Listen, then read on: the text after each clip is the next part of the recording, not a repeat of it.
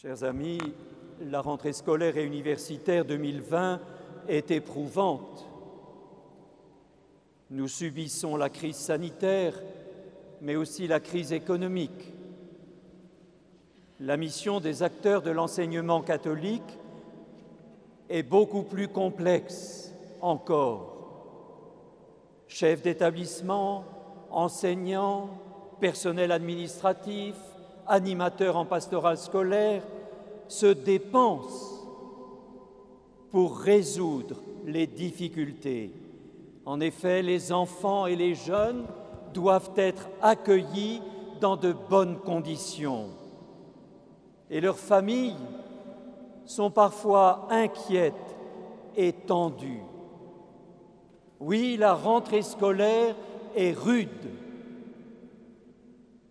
Alors, a-t-on le temps d'ajouter une célébration? Est-ce bien nécessaire? Votre présence dans la cathédrale ce soir donne la réponse. À cause de nos missions, cette célébration est essentielle. Et les textes nous éclairent sur ce qui est essentiel. De l'Évangile, je voudrais simplement retenir trois mots. Foule,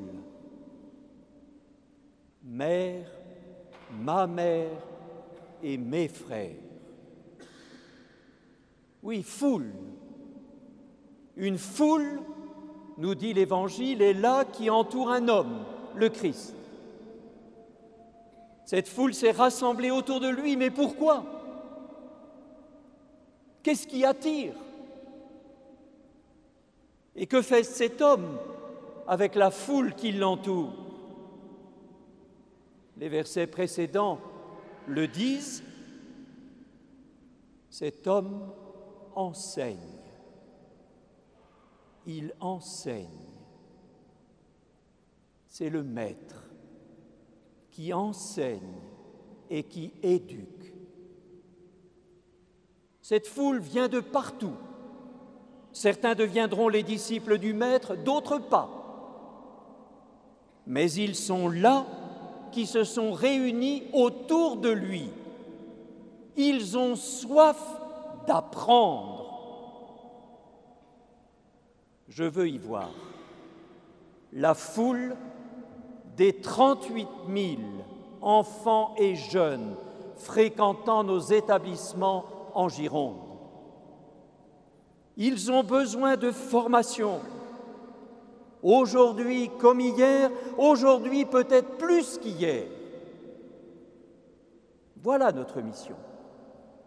La mission éducative de l'Église, comme le dit un beau texte qui parle de la mission éducative de l'Église excordée ecclésiée, je cite, Cette mission, c'est former des hommes et des femmes capables de raisonner avec rigueur pour agir avec rectitude et mieux servir la société humaine. Belle mission la vôtre. La personne humaine est douée d'intelligence. En enseignant aux foules, le Seigneur s'adresse à leur intelligence. Notre mission, à nous tous, selon une belle formule du cardinal Newman, est de cultiver l'intelligence c'est-à-dire acquérir des savoirs, bien sûr, mais aussi apprendre à penser, apprendre à discerner, refuser la dictature de l'émotion. Oui, cultiver l'intelligence et nourrir le cœur, le cœur qui est le centre de nos choix et de nos décisions. En parlant aux foules, le Christ les éclaire. Cultiver l'intelligence et nourrir le cœur contre les fanatismes, contre l'irrationalité ou la violence. Cultiver l'intelligence et ouvrir le cœur aux questions qui habitent l'homme de tous les temps, sur le sens de la vie, sur la mort et sur l'amour. Oui, la mission éducative a plus d'actualité que jamais. Dans mon diocèse précédent, je fêtais la béatification d'un ancien élève d'une petite école rurale catholique. Cet ancien élève parti en Chine avant la dernière guerre mondiale est mort martyr. Que fait-il en arrivant en Chine? Il fonde quatre écoles dans les montagnes du nord de la Chine. Je demande à un de ses successeurs qui était présent à la béatification, missionnaire actuellement en Chine, je lui demande, qu'observez-vous des Chinois? Et il me répond, ils ne sont pas satisfaits de la société marchande qu'on leur propose.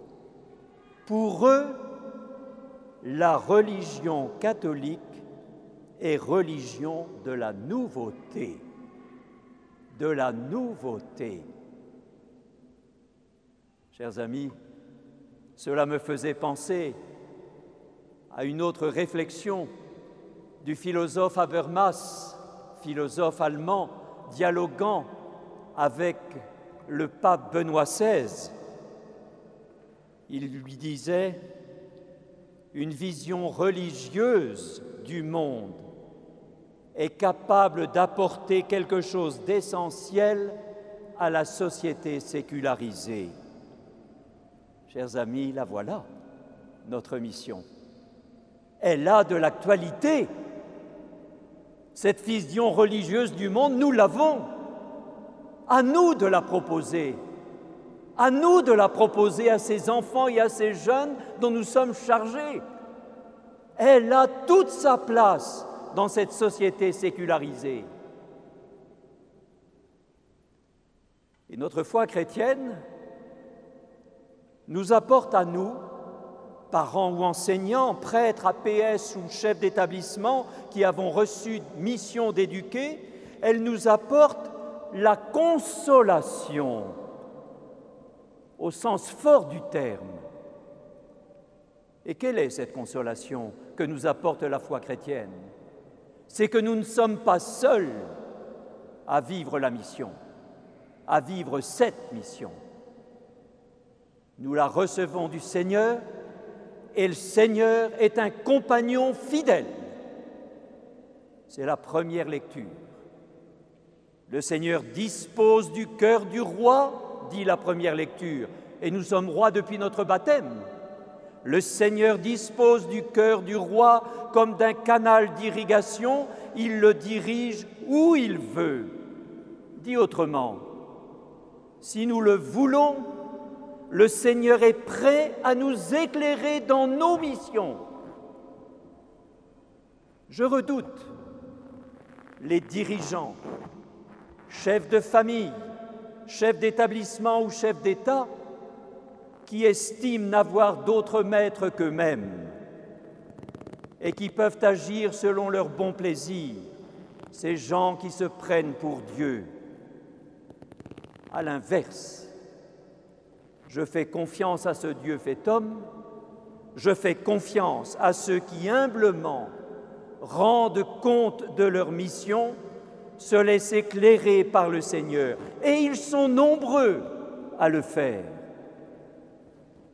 comme parents ou comme professionnels chrétiens aujourd'hui.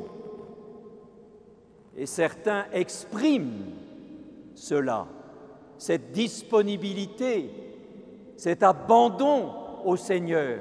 Ils l'expriment publiquement, c'est votre cas, chers amis, qui allez recevoir votre lettre de mission de chef d'établissement.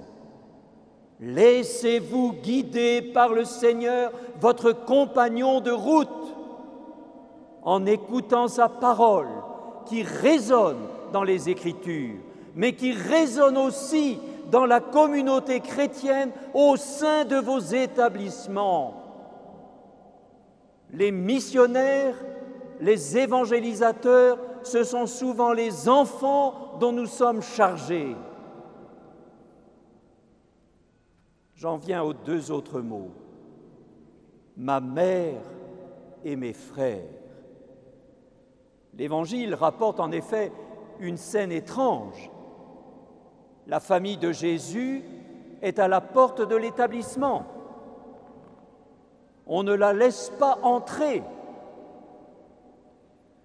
Chers amis, le Christ mépriserait-il la famille? Sûrement pas. Sûrement pas. On peut même dire que Notre-Dame, la mère de Jésus, est celle qui, de manière exceptionnelle et unique, a écouté la parole de Dieu et l'a mise en pratique. Mais alors, qu'est-ce que nous dit Jésus en désignant comme sa mère et ses frères ceux qui écoutent la parole? Qu'est-ce que veut nous dire Jésus? Quel est son grand désir? Son grand désir, c'est de créer la communion, de nous faire entrer dans une famille aux dimensions du monde,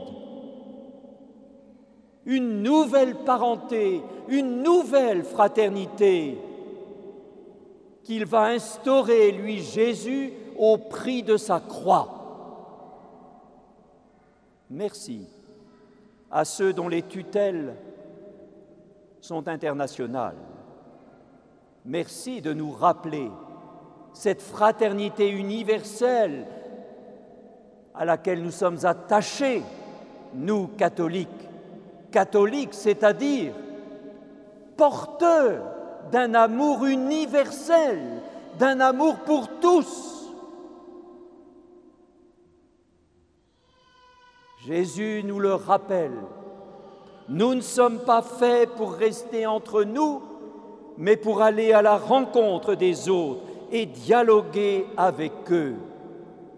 Et cela à l'intérieur des établissements eux-mêmes, développés à cause de l'Évangile qui vient d'être proclamé, à cause de cette fraternité universelle dont nous sommes tous, de par notre baptême, développés la culture du dialogue, comme le répète si souvent le pape François.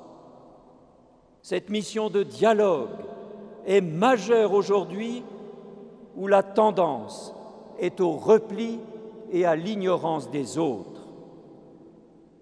Averroès, ce philosophe médiéval qui a tellement marqué saint Thomas d'Aquin, écrivait L'ignorance mène à la peur, la peur à la haine et la haine à la violence. Nous sommes pour la culture du dialogue. Nous sommes façonnés par beaucoup de dialogues nous-mêmes, dialogues jamais achevés, que nous vivons à beaucoup d'étapes de nos vies, et nous savons combien ces dialogues changent nos manières de voir, d'entendre et de comprendre. Nous le savons. On parle différemment des autres selon que l'on parle d'eux ou que l'on parle avec eux. Avec eux.